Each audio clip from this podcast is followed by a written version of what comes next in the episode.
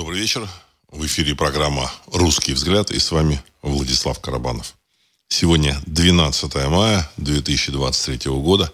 Я вас приветствую в нашем эфире. Тема сегодняшнего выпуска, я бы, тему сегодняшнего выпуска я бы хотел назвать «Велотекущий апокалипсис». Ну, в процессе выпуска я объясню, почему такое название. Потому что то, что происходит, оно соответствует апокалипсису, но воспринимается, значит, в апокалипсисе написано все так достаточно бодро и, и значит, с драйвом. Вот. А то, что мы видим, оно так как-то вот вяло текущее такое. Хотя оно, в принципе, в общем, идет по тому руслу, в которое ее, видимо, направил великий э, планировщик, то есть высшие силы. Я к этому отношусь серьезно, и поэтому, в общем, принимаю в расчет как раз их участия а, в событиях, происходящих в мире. Но сегодня самое интересное это вот некий контрнаступ на территории э, Украины, а, который осуществила вооружен, осуществили вооруженные силы Украины, и их вот этот контрнаступ там активно обсуждают. Ну, события в США – это основные события, из-за которых вообще все происходит в том числе и на территории Украины, и вообще во всем мире, включая Китай, Тайвань, Европу. Это все а, центр этих событий, источник этих событий, то, что происходит на территории Соединенных Штатов Америки, в системах, созданных э, в Соединенных Штатах Америки, а управляют этими системами какие-то э, кукловоды. Я такой термин давно еще применяю. Кукловодами могут быть э, британцы какие-нибудь, э, британские монархи или какие-то люди около трона. Э, вообще я считаю, что среди кукловодов должны быть, или могут быть, не должны быть, могут быть, это тот, те, кого мы называем, я называю анунаками. Это, это уж очень условное название. Вот. В своем произведении «Бояр» «Сражение за будущее», там, в общем-то, об этих анунаков – а у НАКах мое представление высказано. А, это отдельная тема. Отдельная тема. Значит, э, все темы, которые происходят, все события, все сюжеты, которые происходят на вот этом, на этой мировой сцене глобальной, они делятся на несколько уровней. Как их воспринимают, несколько уровней э, э, участников этой, э, всей этой, всех этих перипетий. Один уровень это обычная, обычная публика. Вот которая, в принципе, э, с трудом понимает, что происходит.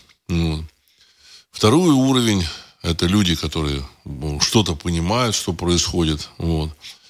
И третий уровень, значит, э, это люди, непосредственно, непосредственно участвующие в управлении. Э, в исторических событиях когда происходят вот такие э, судьбоносные события, что все меняется в мире, все эти три уровня так или иначе влияют на протекание этих событий. А теперь вот по поводу контрнаступа, я еще вернусь к этому, теперь по поводу вот этого так называемого контрнаступа и вообще э, это военной кампании, которая происходит на территории 404. Она, в общем-то, такая вялая, вот, и для этого есть основания определенные. Вот. Я, я как раз объясню эти основания, чтобы было понятно, что это не просто вот мои какие-то заявления, вот что вялая она вот, потому что вот есть основания и все. А какие основания? Важно, какие основания. Э, со стороны российских, российских войск сегодня было там заявление о том, что ну, Пригожина, вот, руководителя ЧВК Вагнера, о том, что российские некоторые там, так сказать, батальонные группы бросили э, фланги около Бахмута. Бросили и сбежали. А, значит, э, значит, публика там обсуждает, вот, что, что происходит. Я хочу сказать, это результат, это может быть результатом как какого-то скрытого предательства, вот, которое есть оно очевидно совершенно есть где-то в каких-то кругах. Ну, так и, в общем-то, результат усталости людей, э, которые находятся на этом фронте. А также может быть результатом э, кадрового состава мобилизованных людей. Значит, нужно помнить, что да, в России провели мобилизацию под э, неистовые крики, требования, улюлюканье всяких ура-патриотов, что нужна мобилизация, нужна мобилизация. Вот. Это люди, ну, как правило, сказать, которые никогда в жизни не работали, не понимают, что чем живут, чем дышат люди. Это люди, которые там либо занимались государственной пропагандой, либо на государственных должностях сидели, вот там, вот, сказать, показывали там одного, эм, ну, не показывали, значит, при, приводили слова одного там деятеля, военного, который там депутат Государственной Думы, там, о, там, о том, как наказывать, как не наказывать, вот, и как проводить мобилизацию. Вот. То есть человек всю жизнь работал, служил в армии, и он, в общем, не понимает, чем живет общество. Он, хоть как бы так и есть такое мнение, что армия есть эм, проекция общества. Но на самом деле человек, если он сказать, закончил школу, поступил в военное училище и дальше служил в армии, там его там двигали там, с места на место, с части с части. Он, конечно, взаимодействовал с, с обществом, у него, наверное, есть какие-то знакомые, там, пользовался магазинами, там, какими-то услугами, сервисом и так далее. Но в целом он вообще не понимает, чем живут люди. Вообще. И они начинают говорить, начали говорить в прошлом году о мобилизации, там, тотальной мобилизации. В конечном счете, я был, если вы помните, я категорически выступал против мобилизации, потому что я считал, что это нанесет, может нанести России ущерб вплоть до вероятного поражения вот в этой кампании. В принципе, мое мнение оказалось достаточно верным. Вот. После начала мобили... так называемой мобилизации, через две или три недели стало понятно, что она идет очень тяжело, плохо. Вот. И пришлось предлагать мобилизованным вот эту вот зарплату 194 тысячи. И таким образом компенсировать вот этот момент, то, что людей забрали, оторвали от их какого- какого-то, каких-то дел, от их, в общем-то, занятий. Э, и как-то им компенсировать э, смену э, обстановки, вот, включение в эту военную кампанию. Но, на мой взгляд, вот эта мобилизация, тем не менее, она это, втянула вот в эту кампанию значительное количество людей, которые не заинтересованы реально там воевать даже за деньги. Ну, ну нету у людей данных, дара, желания, нету. Нету. И поэтому их там бросили на этот участок, на, на какую-то точку, там, какой-то там укрепленный пункт, вот, пункта обороны какой-то вот на фланге Бахмута. Значит, началось там небольшое слабенькое наступление со стороны э, вооруженных сил Украины, но они э, сбежали.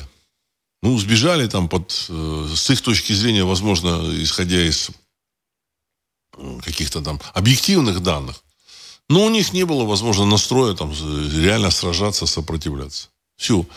Дефекты вот этой мобилизационной кампании, они вот про, могут проявляться сейчас. Могут. Не факт, что они проявляются, могут. Вообще все, что я говорю, это просто мои предположения, мои мысли. И этими мыслями я хочу делиться с, со слушателями программы «Русский взгляд», людьми, э, которым вдруг интересует судьба русского народа, его настоящее, настоящее прошлое русского народа и будущее русского народа, которые ощущают, осознают себя, так сказать, а, частью русского народа, союзниками русского народа. Потому что есть такие люди, которые являются союзниками русского народа. Они, в общем-то, вошли в состав русского народа.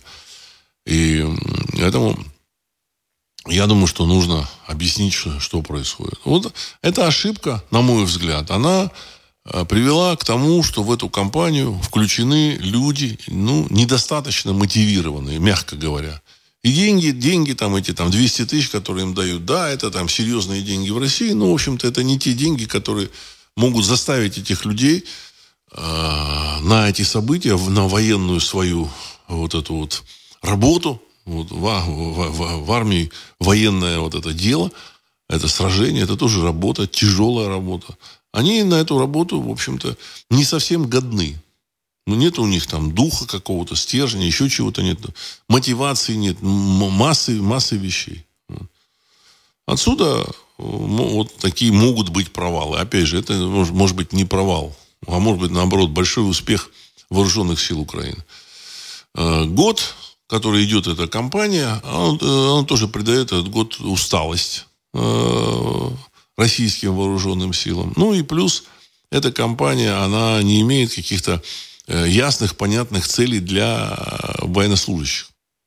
Нету ясных целей. В общем-то, руководство Российской Федерации не объясняет, что мы будем делать. Ну, еще там полгода назад говорили, что денацификация, демилитаризация там, Украины и так далее и тому подобное.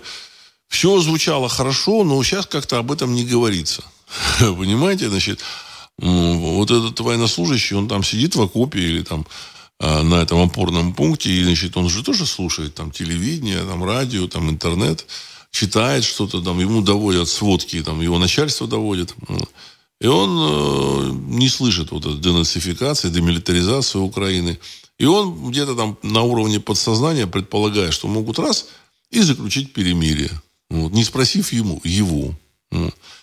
И он не знает целей вообще, так сказать, ради чего, что происходит. Целей компании. Отсюда от, отсутствие какого-то определенного драйва. Я, драйва. Я просто перечислил целый ряд таких моментов. Теперь то, что э, касается замечательной э, армии Украины. Замечательной, говорю, потому что, опять же, нужно смотреть реально. Вот я еще в прошлой выпуске говорил, что на самом деле в этом контрнаступе участвовать некому.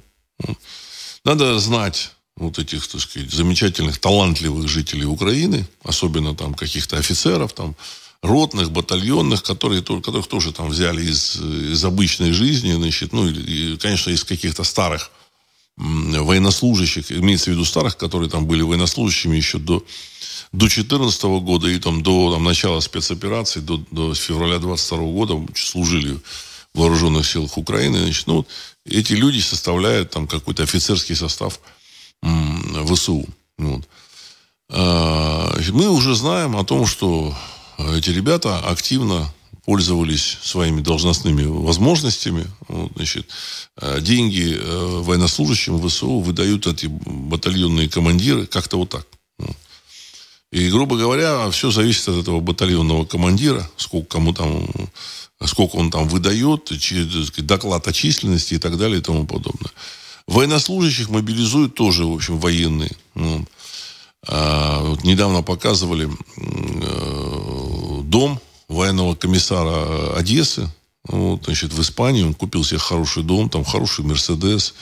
Я думаю, что если он дом там купил там за миллион, там за полтора миллиона там долларов, вот, или там евро, у него есть Мерседес э, хороший, у него еще там несколько миллионов там уже скопилось. Вот.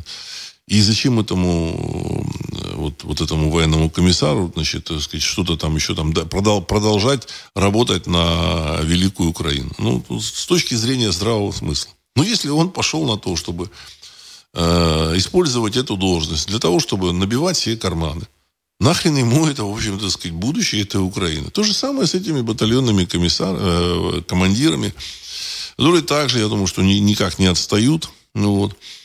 А, вот я историю там привел, которую мне рассказал знакомый, что его одноклассница живет в Киеве, значит, там мобилизация соседа парня относительно молодого. Ну, прошло какое-то время, через 20 дней этот парень вернулся, и значит, его родители рассказали историю, историю.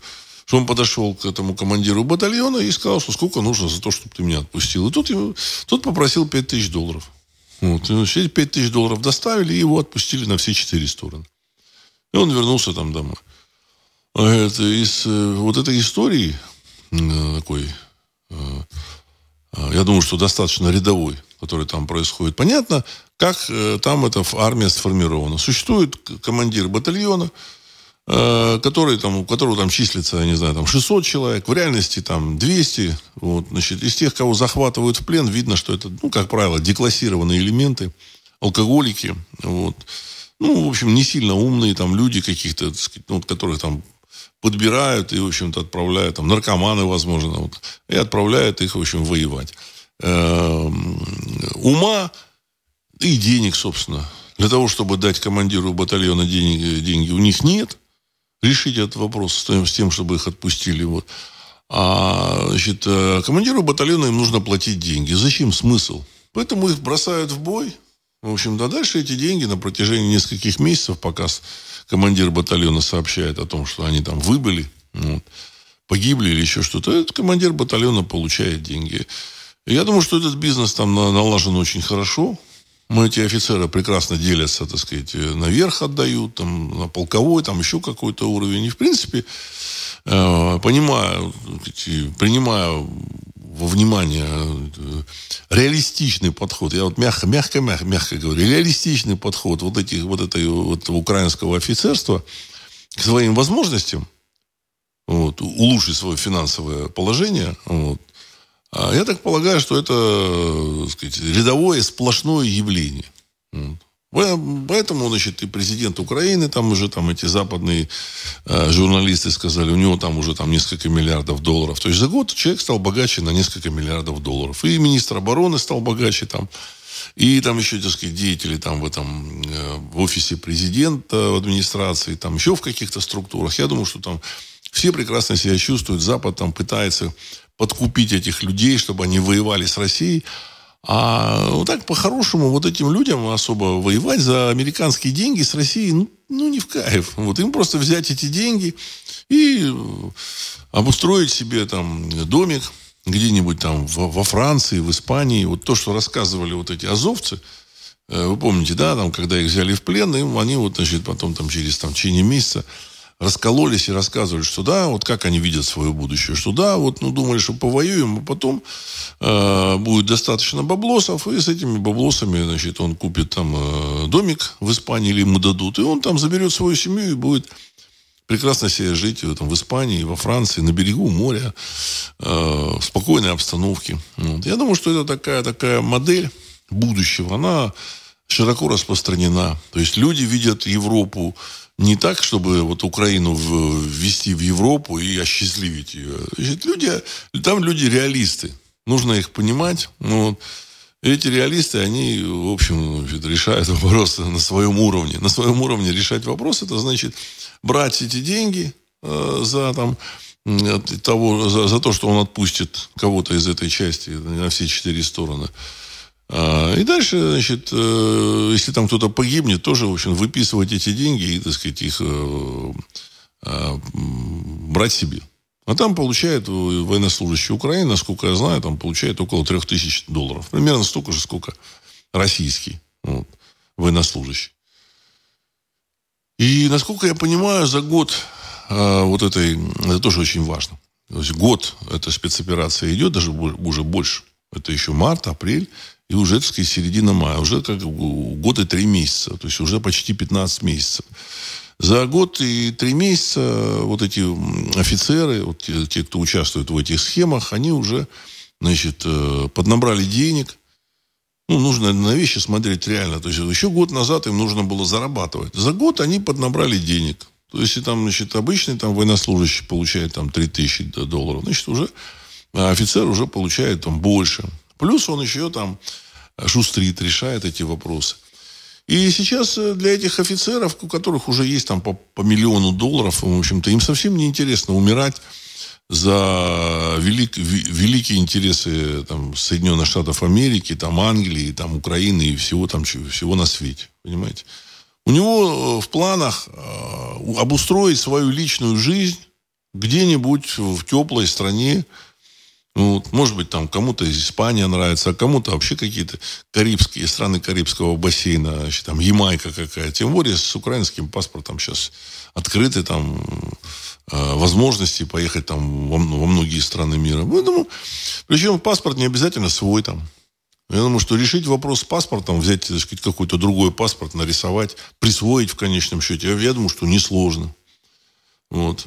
Что интересно, вот мне тут э, я читал, и мне рассказывали, что э, вот если нужно переправить кого-то за, за границу, система переправки вот этих вот э, беглецов от службы, еще от чего-то, она работает как часы как часы. Дал деньги, и все, не думаешь, тебя четко доставят, переведут через эту границу, там, румынскую, там, польскую, там, ну, какую, какую нужно, молдавскую, какую нужно. Там, через... все, все четко. Работают ответственно ребята. Поэтому проблем с этим нет. То есть, на самом деле, нужно понимать, что вот на этой Украине там тоже реалисты. Вот. Поэтому, когда на, на бумаге там, на, в украинской армии там числится значит, там 900 тысяч, в реальности 472, они сами говорили, а якобы 472, они об этом знают. Значит, э, э, начальство как бы там думает или докладывает. То есть, то на самом деле, в самой вот бумажная численность тоже 472.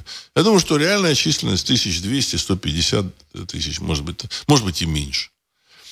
И вся эта буза э, в Бахмуте с Пригожиным, она как бы вообще существует для того, чтобы доказать, что, так сказать, вот какие-то военные действия ведутся, и, в общем-то, ведется, ведется, э, ведутся бои.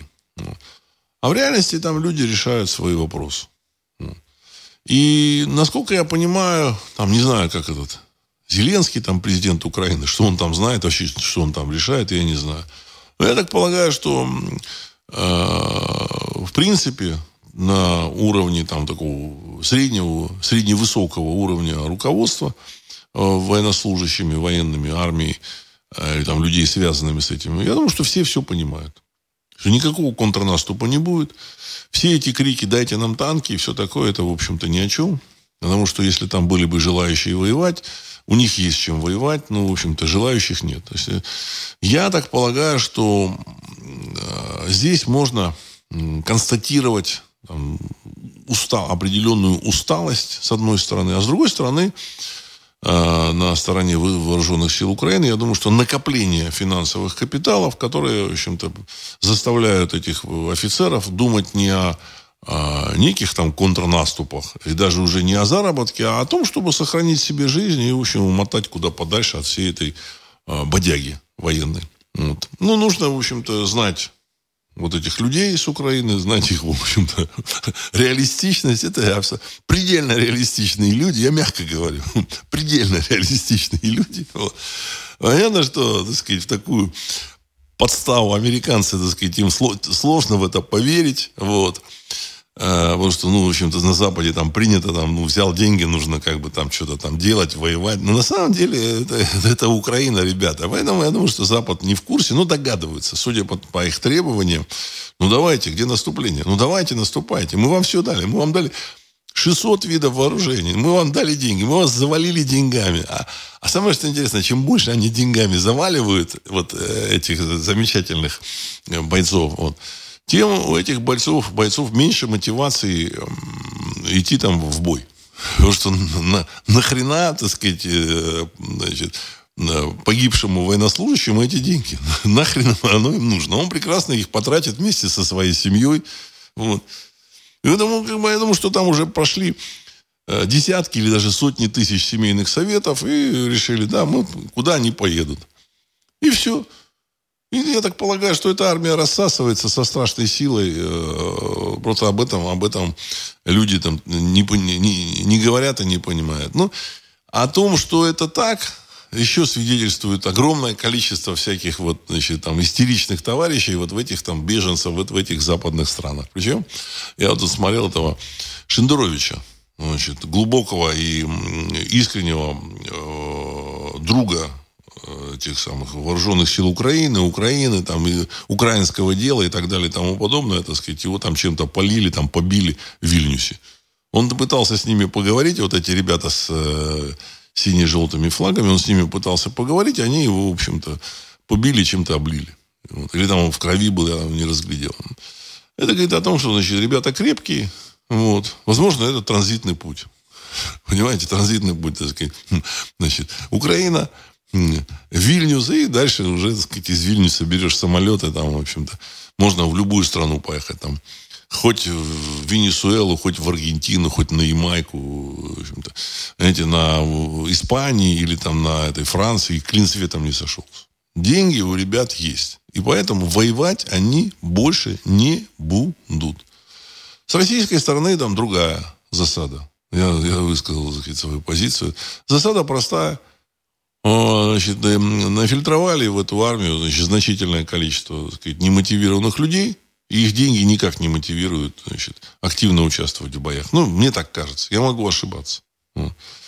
А, просто если человек, вот, ну, я просто, может быть, знаю людей, но если человеку не, не, не интересно и не хочется это делать, он делает это вот под каким-то нажимом, понимаете, нажимом, там, закон, там, его призвали, мобилизация, ну, хорошо, так сказать, ну, деньги платят, ну, он не хочет, не будет он воевать. Нет у него для этого настроения, понимаете? И тем более погибать там.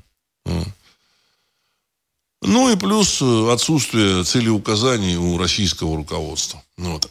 Ну, здесь я еще раз повторю, что э, о чем я говорил с самого начала этой спецоперации. Без абсолютной уверенности в своей так или иначе победе внешней, российское кремлевское руководство эту кампанию не начало. Победе стратегической ну или возможности стратегической победы. Российское руководство не начало эту кампанию.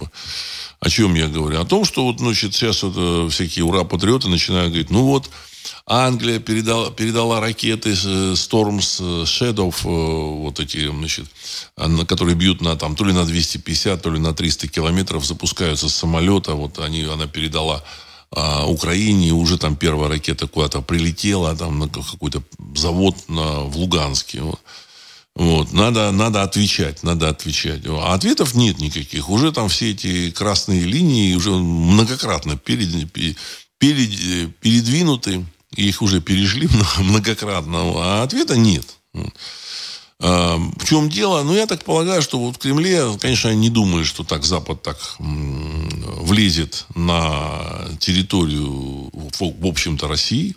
Это территория исконно российская, купленная Россией, за которую, за эту территорию заплачены деньги, э, запла, за эту территорию заплачено жизнями во время Второй мировой войны. И поэтому это некий ареал, вот знаете, у всех стран, вот этих э, мировых держав, существует ареал, на который никто не претендует. Вот. Что это вот, э, да, это, так сказать, может быть, там даже, там, даже другая страна, но это ее, ее поляна поляна там. Вот в Америке поляна была там Южная Америка. Вот. И вот они, значит, там доктринам, по доктрине Монро, это вот они там должны пастись. Вот. Ну, в данном случае, значит, территория там Украины, это даже не Южная Америка, это, собственно, в общем-то, историческая Россия, Киев находится, в общем, там. Поэтому в Кремле там почему-то не думали, Песков об этом сказал, мы не думали, что э, НАТО так активно включится вот в эту кампанию Э, на Украине. Ну, тем не менее, я думаю, что они просчитывали э, какие-то варианты. И э, ну, там люди говорят, ну а как же там, как же, как Россия будет вести боевые действия с НАТО? Как она будет вести? У нас танков не хватает, еще чего-то не хватает. Я хочу успокоить этих людей. Боевых действий с НАТО не будет. Не будет. Почему? Потому что это предполагает ядерную войну, вот, а, значит, э, а ядерную войну Россия однозначно выигрывает. Однозначно. Она может, конечно, понести какой-то ущерб. Однозначно выигрывает даже не цирконами и кинжалами. Это, ну, это тоже, в общем, такой серьезный ресурс. Это взрывается 5 боезарядов на Посейдоне там, мощностью там, от 50 до 100 мегатонн. Мегатонна – это 1 миллион тонн взрывчатого вещества, тринитроурола. Вот значит, 50-100 э, миллионов, 100, 100 мегатонн, это 50-100 миллионов тонн взрывчатого вещества. А вот две, два Посейдона взрывается у Атлантического, побережья Атлантического океана США и поднимается в, в цунами высотой полкилометра и смывает все прибрежные города, включая там э, крупные города, так сказать, огромные города. Это на Атлантике. И, значит, э, на Тихом океане тоже, значит, э, две, две бомбы. Там, может быть, даже одной хватит. Смывается Лос-Анджелес, Сан-Франциско, и, в общем-то, ничего нет. Либо это эм, закладываются эти боезаряды, закладываются в, эти, в разломы. Разлом существует, Сан-Андреас, он известен. Может быть, туда. Заложили эти боезаряды еще, возможно, там во времена там, Никит начали там, разрабатывать это э, боезаряды с закладкой туда еще во времена Никиты Сергеевича Хрущева. Во времена Брежнева уже все заложили.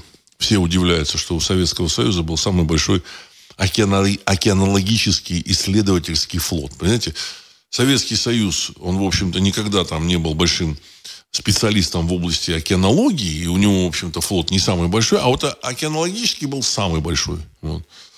А, и он, они, они что-то там изучали. И никто не понимает, что там можно изучать. Я думаю, что, ну, я думаю, что закладывая, изучали там направления течений, разломы. Ну, возможно, там и заложили еще, так сказать, там в 70-е, 60-е, 70-е годы что-то. Поэтому в Кремле нажмут кнопку и все. Вот. А, то же самое и с Великобританией. Абсолютно то же самое. Никаких сложностей, никаких сложностей, в общем, нет. А, на Западе э, политики делают вид, что не знают, но, скорее всего, политики и не знают. Вот. А военные знают, но я думаю, что эти говорят, не-не-не, не говори, не говори, это плохие новости, не нужно. Эти политики не любят плохих новостей, тем более западные, там, вот, рафинированные люди, э, тоже закончили там эту американскую школу. Вот в американской школе у них там были свои там интриги. Вот. И дальше они там в ВУЗ, потом там защитились. И, в общем-то, это такие бумажные черви, которые реальной жизни не знают и не понимают. И не любят плохих новостей. Плохих новостей у них очень много.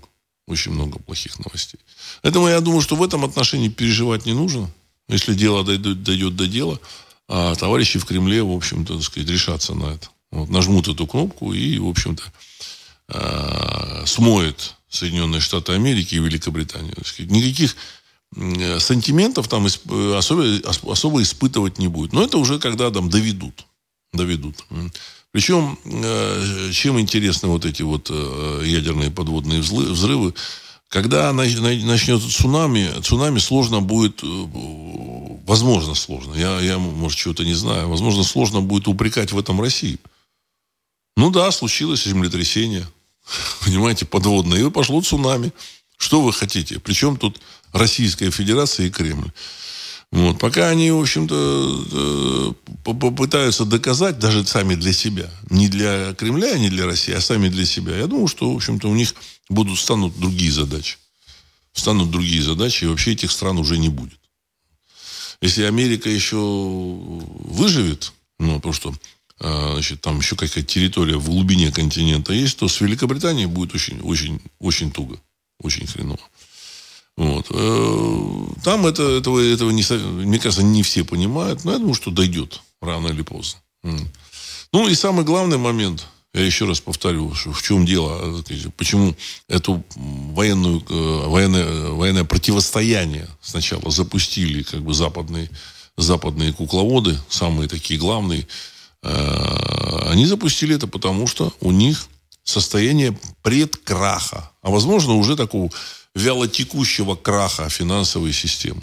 И от этого краха никуда им не увернуться. Единственный способ, я говорил много раз о том, что в Америке и вообще в западном мире считается самым важным во время каких-то там банкротств, еще каких-то сложностей там на фирмах, там, в организациях в общественных, найти виновного, виноватого, все, значит, на него повесить. Ну.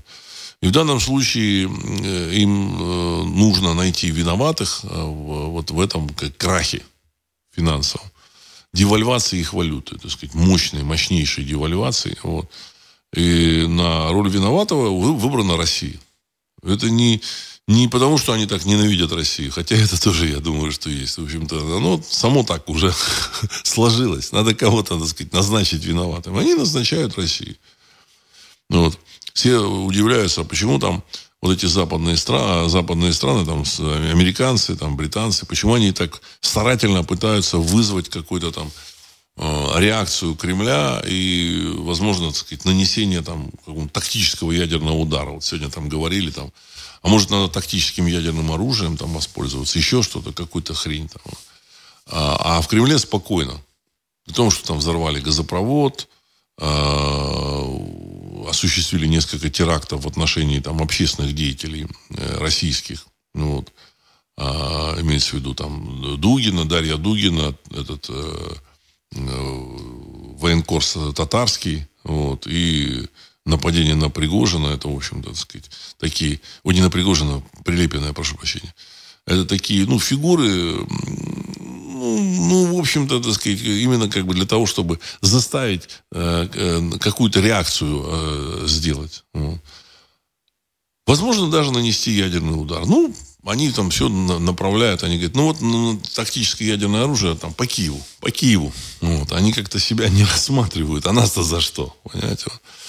А, значит, а, ну, в Кремле надо отдать должное, ребятам, они как-то спокойно к этому относятся. И и не комментируют многих вещей. Мне кажется, это так важно.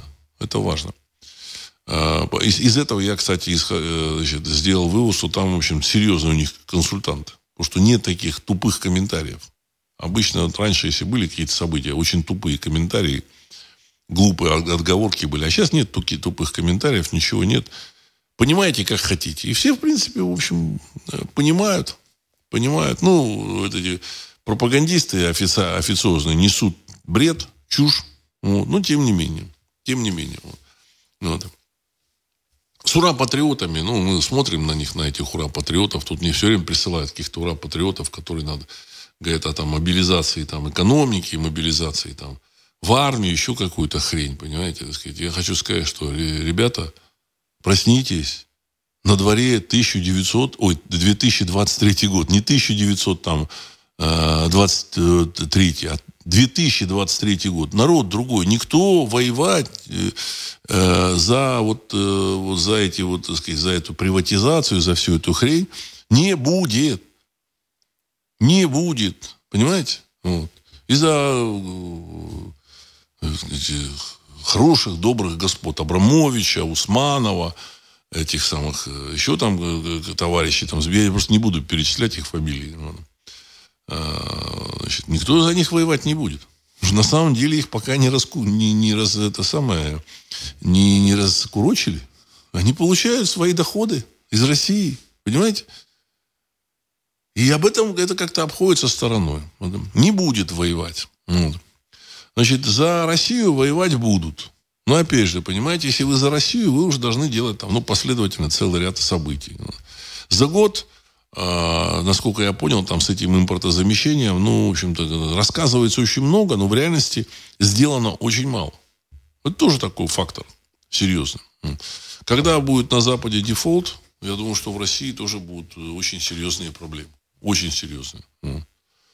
Ну, а в целом, значит, э, нужно понимать, что вот я в прошлом году говорил о том, что сказать, с такими налогами, которые есть в России, никакая экономика развиваться не может. Почему? Потому что налоги в России, они являются запретительными. Ну, для мелкого производства, там, для пошива, там, не знаю, там, каких-то, так сказать, там, небольших партий, там, э, чувяков каких-нибудь, вот, табуреток, вот, ну, возможно, там, так сказать, есть там э, налоговые режимы, ну, вот, которые там можно, э, с которыми можно там смириться. Но для так, серьезного производства, так сказать, более-менее, э, э, вот эти налоги, они неприемлемы. Они выше американских в три раза. Ну, товарищи там в Кремле, я так понял, не слышат. Не слышат. Вот. Я думаю, думаю, что они там ухайдакали уже. Их не они в Кремле, а их порученцы, которым они поручили что-то сделать, они ухайдакали какие-нибудь огромные суммы. Потому что сейчас что-то мало рассказывается о новых каких-то там беспилотниках, хотя уже можно было этих беспилотников 1100 наклепать. 1100. Вот такая вот диспозиция в целом. Вот. Поэтому я э, еще раз говорю о том, что значит, э, э, принцип, по которому должно формироваться современное русское движение, принцип, он как был, так и остается. Пора жить. Пора жить, понимаете? Ничего не поменялось. Мне, кстати, тут э, начали какие-то упрекать. Владислав, э, а, ну, это, этот комментарий, так сказать, не пропущен по понятным причинам. Вы раньше говорили, вы выступали против империализма в России, империалистической России. Я и сейчас считаю, что империалистическая Россия не нужна. И Российская империя тоже не нужна. Развал Российской, Российской империи, Советского Союза, он, в общем, а, был на пользу России. Россия не обладала бы такие, э, такими силами, Э, какими она обладает сейчас, и возможностями бросить перчатку мировому, э, мировым лидерам, группе стран. Если бы, значит, в составе России, России там, так сказать, или там был бы Советский Союз обновленный или там недообновленный, там, Закавказские республики, Среднеазиатские республики, э, та же самая Украина и Прибалтика, я думаю, что, в общем-то, так сказать, здесь была бы в России нищета, э, деградация, вот, и она бы, так сказать, возможно, уже не восстановилась. Вот. То есть вот, вот именно так я думаю. Потому что Россия э, с точки зрения уровня жизни, она жила хуже всех окраин в советское время. Вот там все там со мной спорят, товарищи. То же самое я э, считаю в отношении там других каких-то своих позиций. Ну, вот. И а, эпоха сейчас такая, что нужно делать так, чтобы людям было в удовольствие жить в своей стране. Понимаете? Чтобы они, им было приятно жить в своей стране. А то, знаете, значит, раз, и там сейчас мобилизация, и там миллион человек, хопа, и убежал. И убежал из страны. Ну, вот. Причем там вполне нормальные люди. Я просто знаю этих людей, некоторых. У них есть э, дело там, они там что-то делают, они там, им нормально платят. И они вообще, так сказать, из них не военные никакие. Вот от слова совсем. И тут мобилизация. Ну, э, мобилизация экономики. Не будет никакой экономики. Знаете, вот э, вообще все э, вот частное, созданное на мотивации людей, где есть ответственный, где есть там руководитель, хозяин, ну или человек, отвечающий за это, вот, оно э, эффективнее значительно, там, в 10 раз, может быть, чем э, обычное, вот, так сказать, там, предприятие или там даже военная структура. В, на предприятии там это там э, вопросы в конкур... решаются вопросы там кон- конкурентной борьбы, вот. А на войне э, частная военная структура, она просто победит. А вот эта, так сказать, структура, созданная в составе там, такой традиционной э, армейской такой государственной структуры, структура, она может вполне возможно проиграть. Не факт, что она проиграет, но вполне возможно. Мы вот про эти победы что-то не слышим. Мы слышим только про победы Вагнера. Понимаете, ЧВК Вагнер. А ЧВК Вагнер, насколько я понимаю, это одна пятнадцатая вот тех частей, которые там стоят. Ну, там еще, конечно, воюют эти донецкие, луганские э, народные милиции. Вот. А остальных, про остальных мы не слышим. Ну, понятно, что они стреляют, они там ведут артиллерийскую дуэль, все, все хорошо. Все хорошо. Все там они наносят, конечно, какой-то ущерб ВСУ, но тем не менее. Но тем не менее.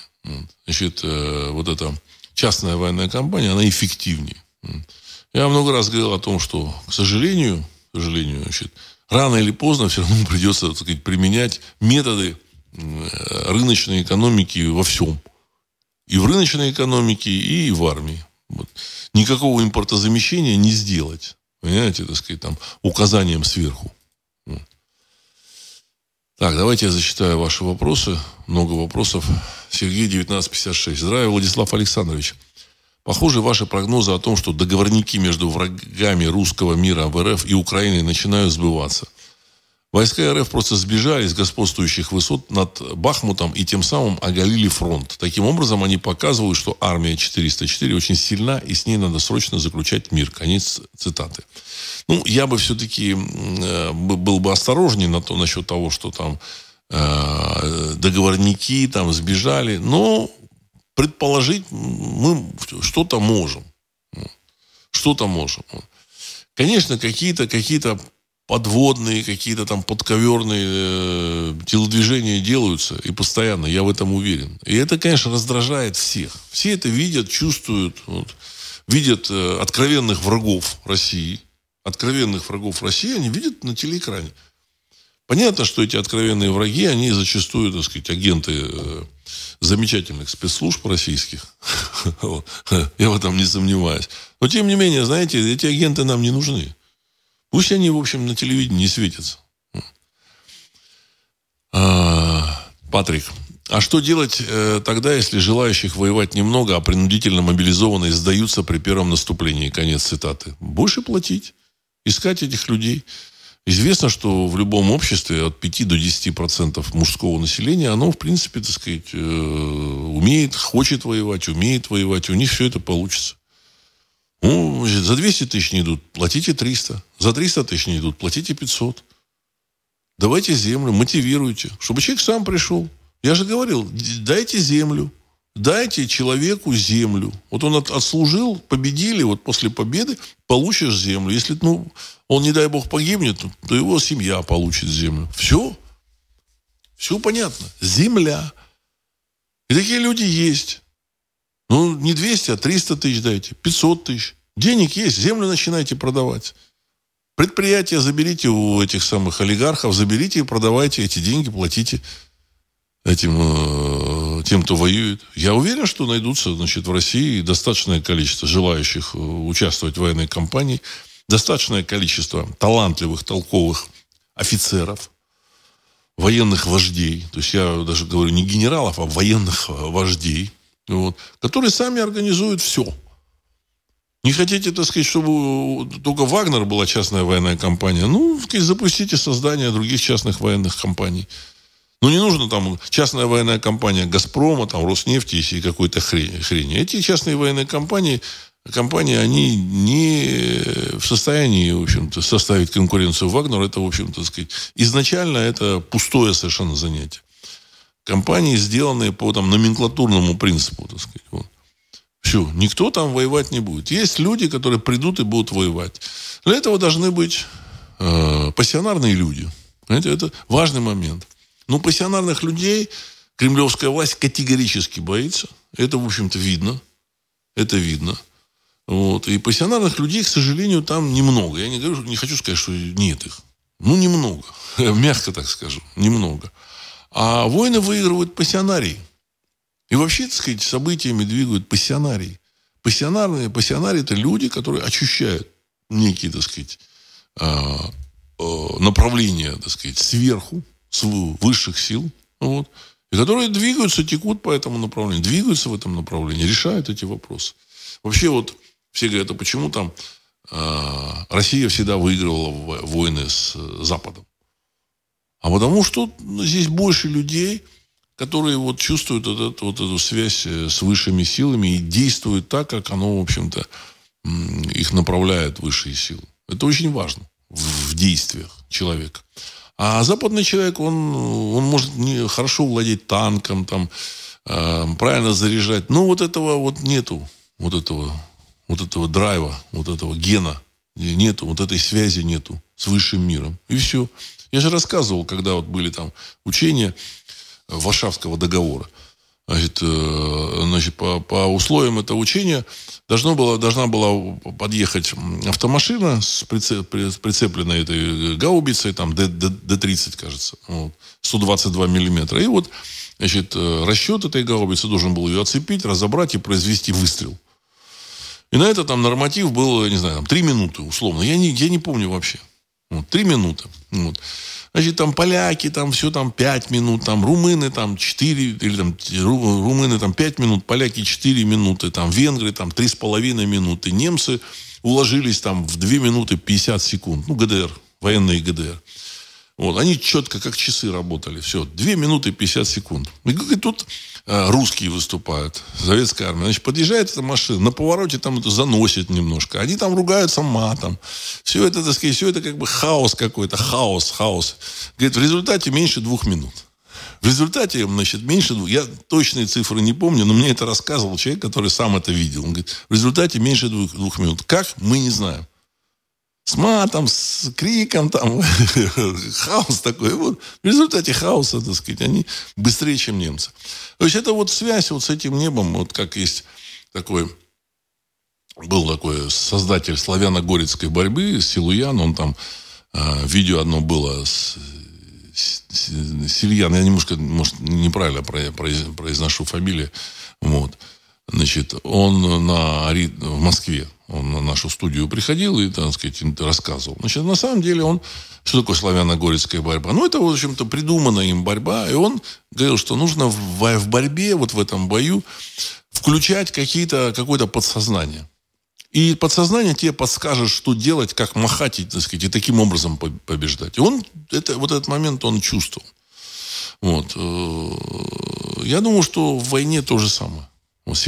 Сильян, как бы, вот как-то вот так. Ну, точно вот его -то, имя он сам тоже во сне увидел, или как-то вот оно у него в голове прозвучало. Вот. Так. Значит, надо пошустрее перезагружать. Коллективное камлание нужно. Ну, давайте сделаем на 21 июня. Я считаю, что нужно это сделать, в общем-то. А, напоминайте, и мы это сделаем вот во время выпуска. Вот, или, значит, или какое-то, так сказать, время назначим. Я считаю, что это нужно сделать. Анастасия Л. Добрый вечер, Владислав Александрович. Недавно был подписан указ о призыве на военные сборы граждан, пребывающих в запасе. Как вы считаете, зачем это нужно? Ведь после объявления мобилизации народ не то что напрягся, многие испугались и убежали из страны. Конец цитат. Ну, хотят, видимо, вот во время этого призыва, так сказать, на военные сборы каких-то людей там, ну, пригласить, подтянуть к армии. Им нужно кого-то там, в общем-то, э, втянуть Потому что, ну, не все те люди, которые нужны, приходят, значит, в эти э, пункты сбора добровольцев. Вот. Я думаю, что втягивать нужно деньгами. Деньгами. Деньги откуда взять? Не нужно с э, нищей экономики, с нищих этих самых там предпринимателей российских там э, что-то там качать брать. Вот олигархи, которые там качают деньги из этого, из природных ресурсов. Вот, вот у них берите, конфисковывайте их там эти шахты, э, нефтяные компании, в общем-то, передавайте, значит, э, э, тем же самым, не знаю, патриотам каким-то, и они обеспечат эти деньги. Никаких проблем нет. Огромное количество значит, ресурсов в стране. Огромное количество ресурсов в руках вот этих олигархов, которые убежали. Оно есть еще сейчас. Все, продавайте, не стесняйтесь. Платите 500 тысяч. Человек год отслужил, у него там 6 миллионов должно быть. И участок земли после победы. Все, за эти деньги можно построить дом, на участке земли хорошем. Все, отбоя не будет. Отбоя. Еще, так сказать, нужно будет, можно будет отбирать. Нет, вот ты не подойдешь, у тебя тут, так сказать, там не очень метко стреляешь. Ну, что-нибудь в этом духе. На самом деле, там э, дуэль на автоматах или там пистолетах, я думаю, что сейчас она практически не происходит, только там в штурмовых группах. В основном артиллерия. В основном артиллерия. Нужны айтишники, нужны, так сказать, операторы дронов, нужны, в общем-то, сказать, люди, у которых вот этот ген есть, вот эта жилка есть, связь с высшим миром. Они действуют так, как нужно. А, Селидор. Александр Беляев. Да, спасибо большое, Селидор. А, то есть это вот создателю славяно-горецкой борьбы. Вот.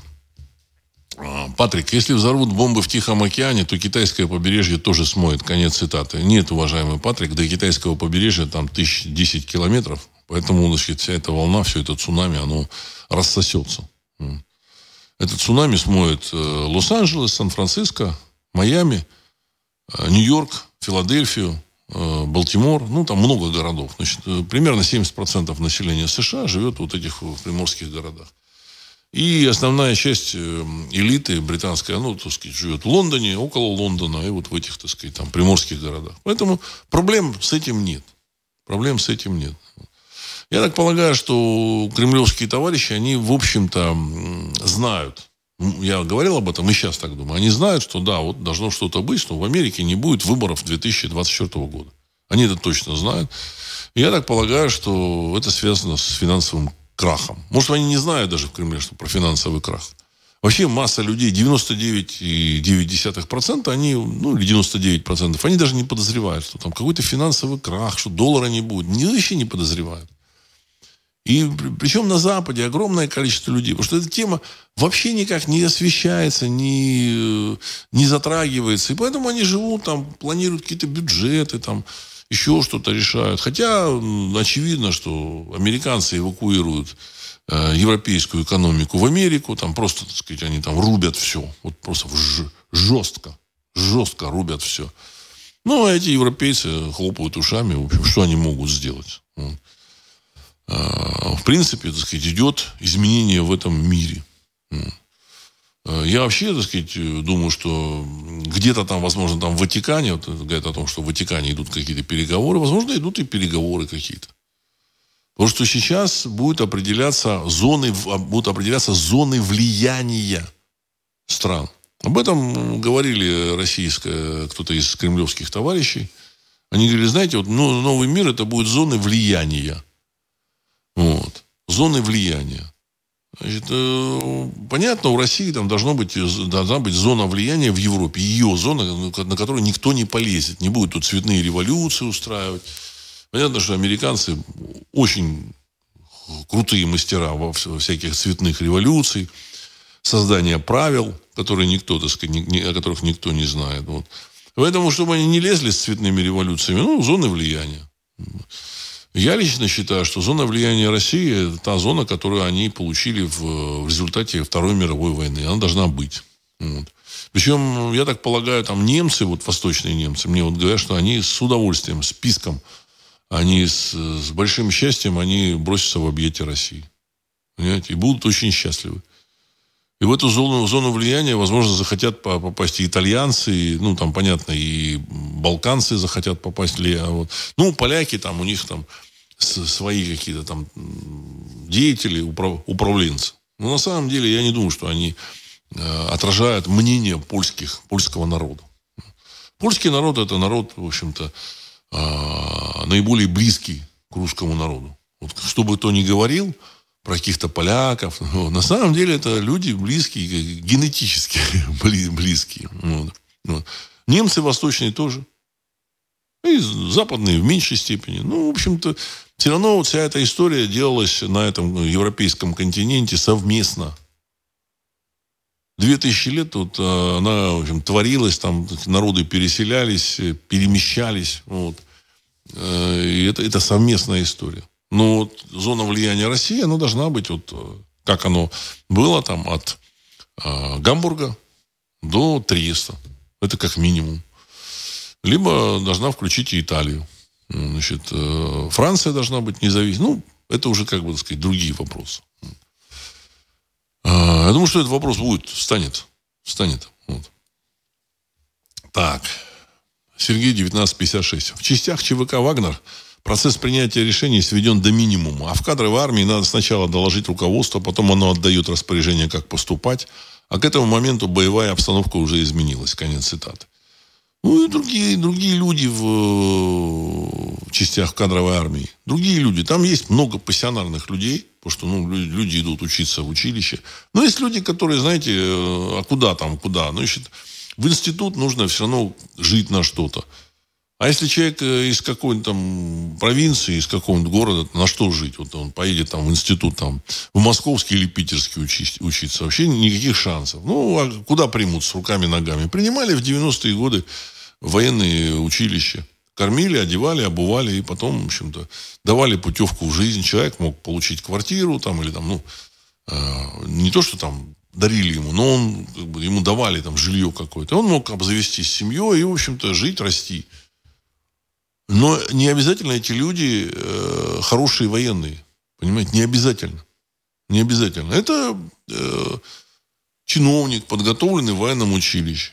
Он хороший, может быть, человек по жизни, и чиновник хороший. Но военный – это так сказать, связь с высшим миром, с высшими силами. Они должны обязательно быть. Значит, поэтому ЧВК Вагнера, оно эффективнее. Там, там этих людей видят, ага, они смотрят вот в глаза. Я думаю, что уже видят. Понимаете? Они видят, по глазам видно, по всему видно. Значит, и поэтому берут таких людей. Э, значит, э, в Москву ездят, э, значит, отбирать часто. Ну, вот. Ездят еще там, как, вот, этих людей приглашают, значит, там у них вербовщики существуют. Все, все на серьезной основе. Все на серьезной основе. А что такое армия? Какие вербовщики? Все, так сказать, заступил на, на эту должность, и все, и тебя да, должны двигать вверх там или куда-то. Все, это глубоко бюрократическая структура, и поэтому мертвая в своей сути. Она мертвая, понимаете? Хотя, опять же, я уверен, что в армии, не то, что уверен, я знаю, что в армии очень много пассионарных людей. Но энергию этих пассионарных людей, возможности этих пассионарных людей сдерживают люди, которым, в общем-то, в армии делать нечего. А особенно, а выдвигают наверх, так сказать, как раз вот таких людей, которые там умеют там делиться, там, а, какие-то там финансовые там махинации устраивать, понимаете?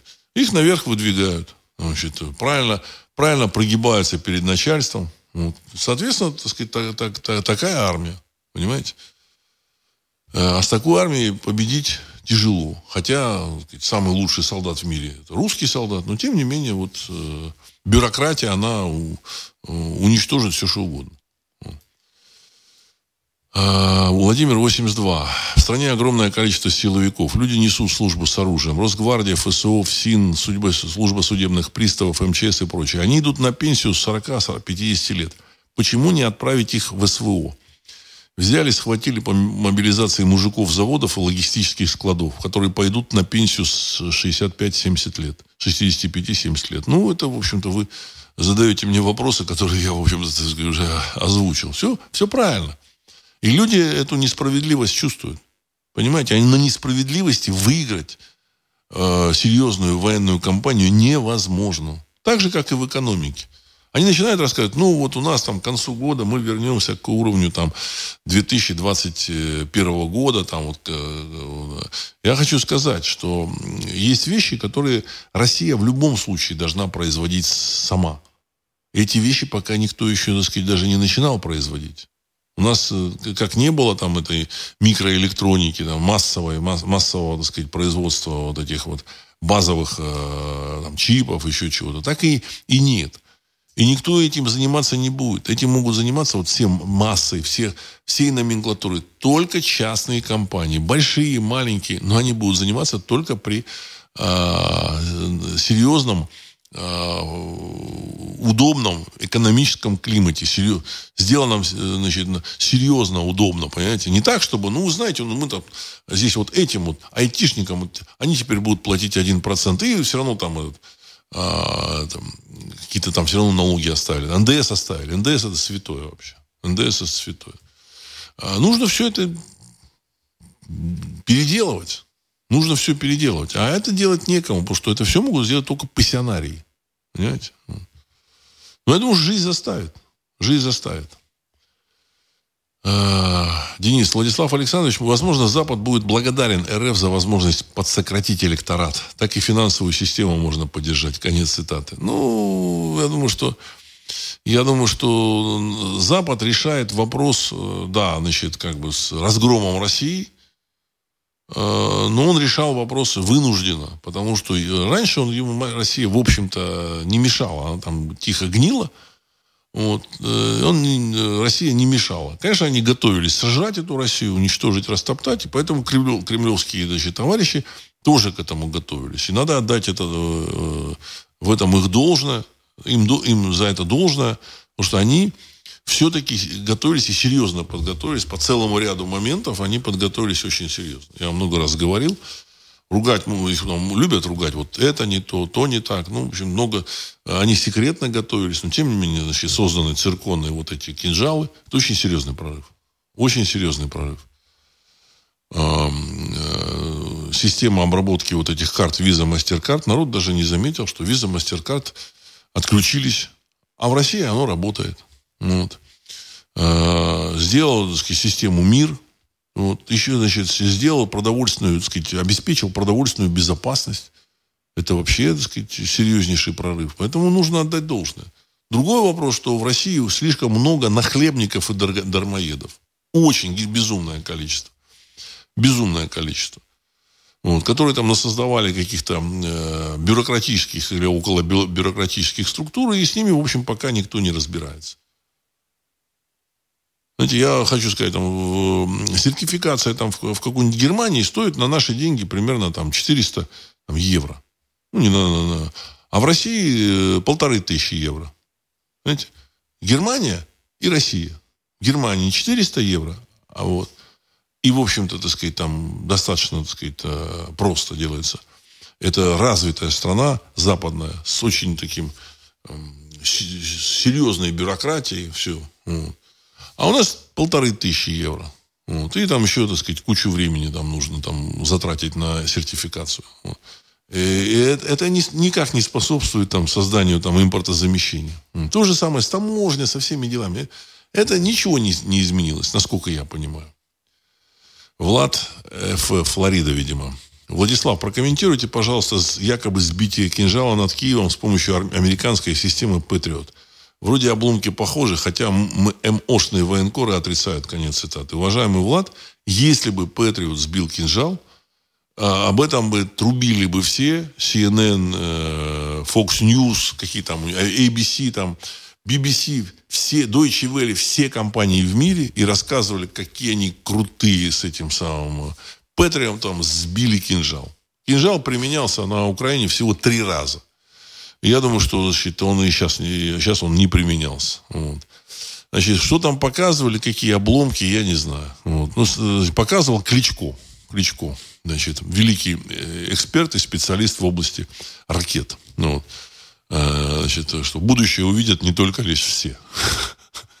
У него там перлов очень много. Поэтому все это абсолютная ерунда. Да. Э, даже, даже, даже не партия с этим.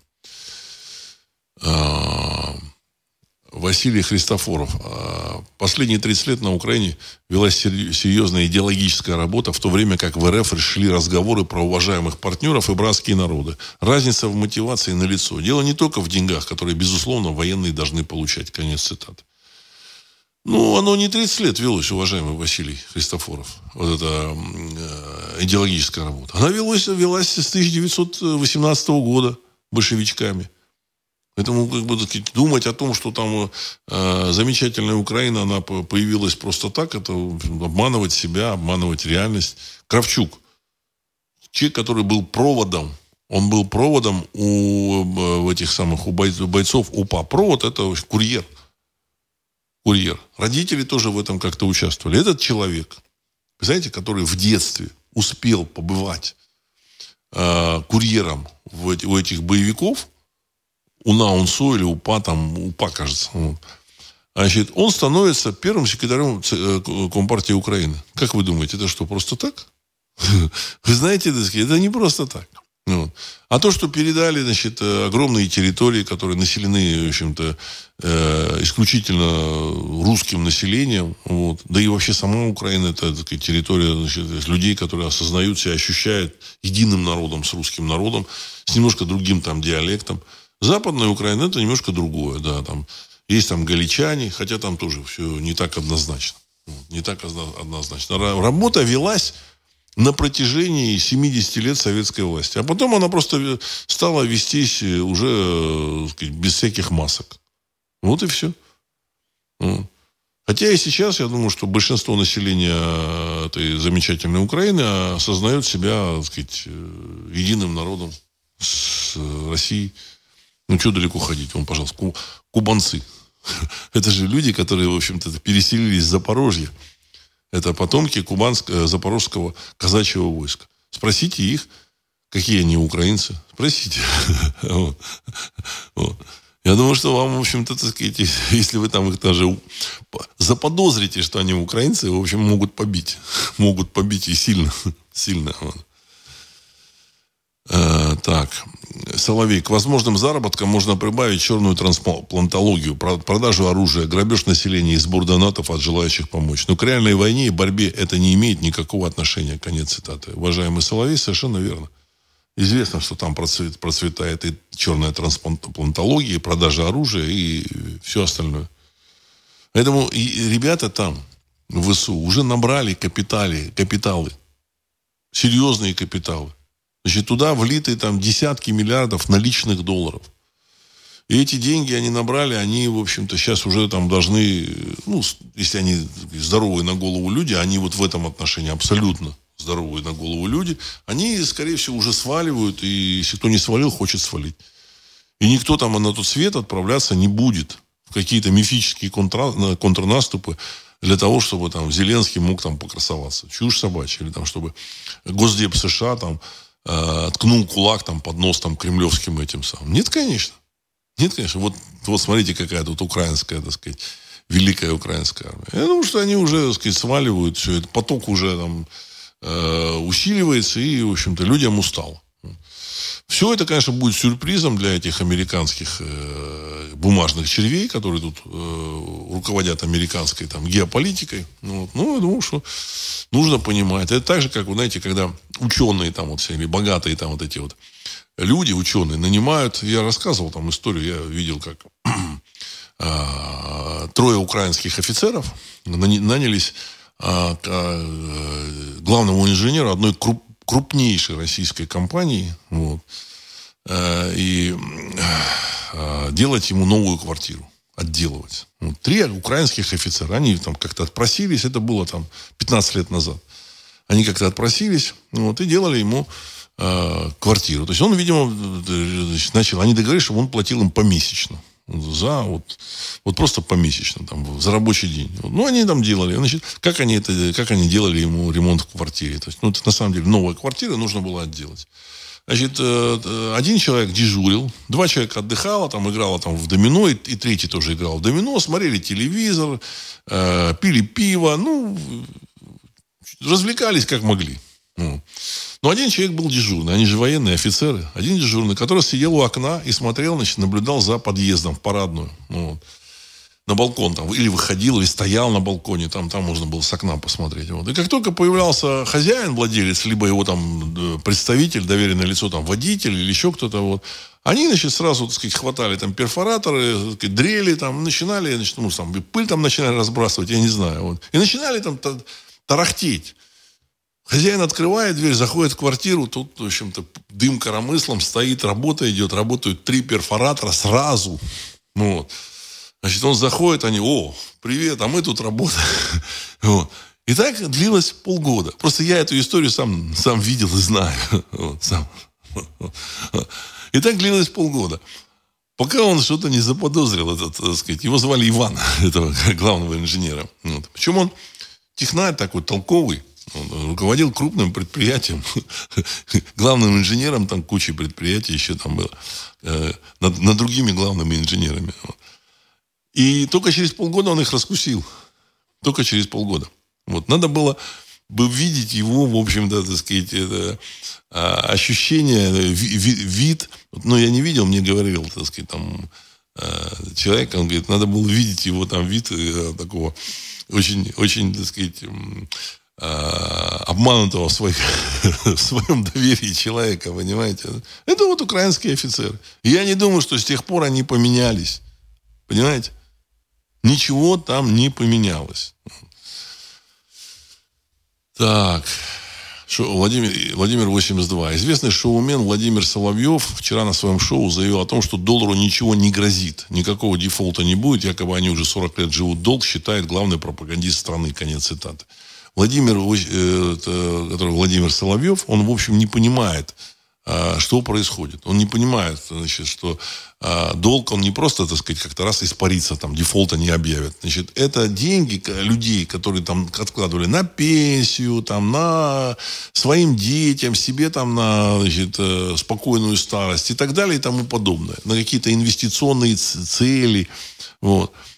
И выяснится, что, значит, не только там в Америке, в огромном количестве стран – и выяснится, что этих денег либо нет, либо их там допечатают, и, в общем-то, тогда э, и, и так, и так э, доллар перестанет быть валютой, в которую можно вкладывать свои силы. Потому что эти деньги, это не просто там какой-то хухры-мухры, вот, человек нашел там на дороге бумажки, пошел, положил в банк. Нет, это люди там работали, создавали какие-то блага, создавали какие-то материалы, машины, там, строили что-то, продавали, получали вот эту то есть, э, расписку вот эту под названием доллара э, значит, на, на получение там вот вместо этого доллара что-то там потом в будущем. И складывали в банк.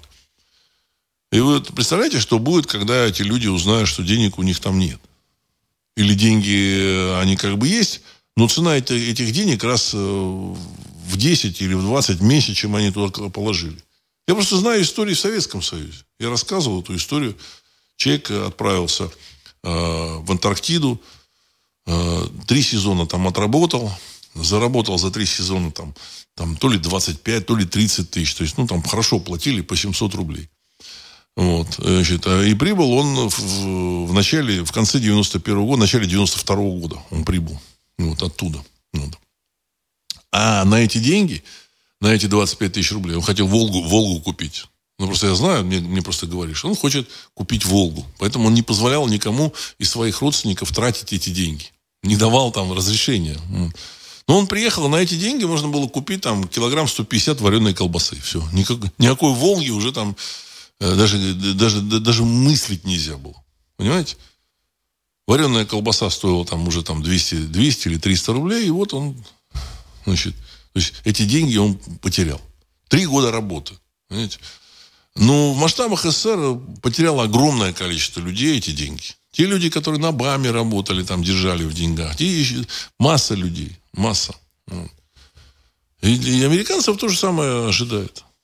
Так. Владимир 82. CNN. По словам источника, официальные лица США уверены в заявлении Украины о том, что она использовала систему Патриот для остановки гиперзвуковой ракеты. Ну и ссылочка, конец цитаты. А, как-то вот э, супруга э, украинского президента рассказывала, я там этот эпизод видел, она, значит, рассказывала о том, что, вы знаете, вот у нас там вот в Киеве там какая-то бабушка вышла на балкон, и тут этот беспилотник летит. И она банкой огурцов его сбила. Понятно, любому человеку, так сказать, здоровому, понятно, что это полная хрень. То же самое и... Вот Ануфриев пишет. Вот. Это не кинжал, а облом, обломки бетонобойной бомбы БТБ-500 ШП. На фото давно определили. Ну, конец цитаты. Ну, вот видите. Обломки бетонобойной, э, бетонобойной бомбы. Все. То есть, никто никакой кинжал сбить не может. Ну, они сбили значит, эту бетонобойную бомбу, э, которая, цена которой там, ну, там, ну, 5 тысяч долларов, может, 10 тысяч долларов. Это вот, вот красная цена вот в очень такой базарный день. Я думаю, что она там лежала вообще без дела. Ну, приладили эти крылья и бросили. А потратили э, Патриот на то, то, чтобы сбить эту бетонную бомбу, бетонобойную бомбу. А каждый, э, каждая ракета Патриота, системы Патриот, стоит, если не ошибаюсь, миллион долларов. О, знаете, как хорошо. Ты запустил там 10 тысяч бетонобойных бомб, или там 10 тысяч этих бой, бомб, там 500 килограммовых. Их там, я так понял, там сотни, сотни, две, три, а может миллион там лежит. Миллион.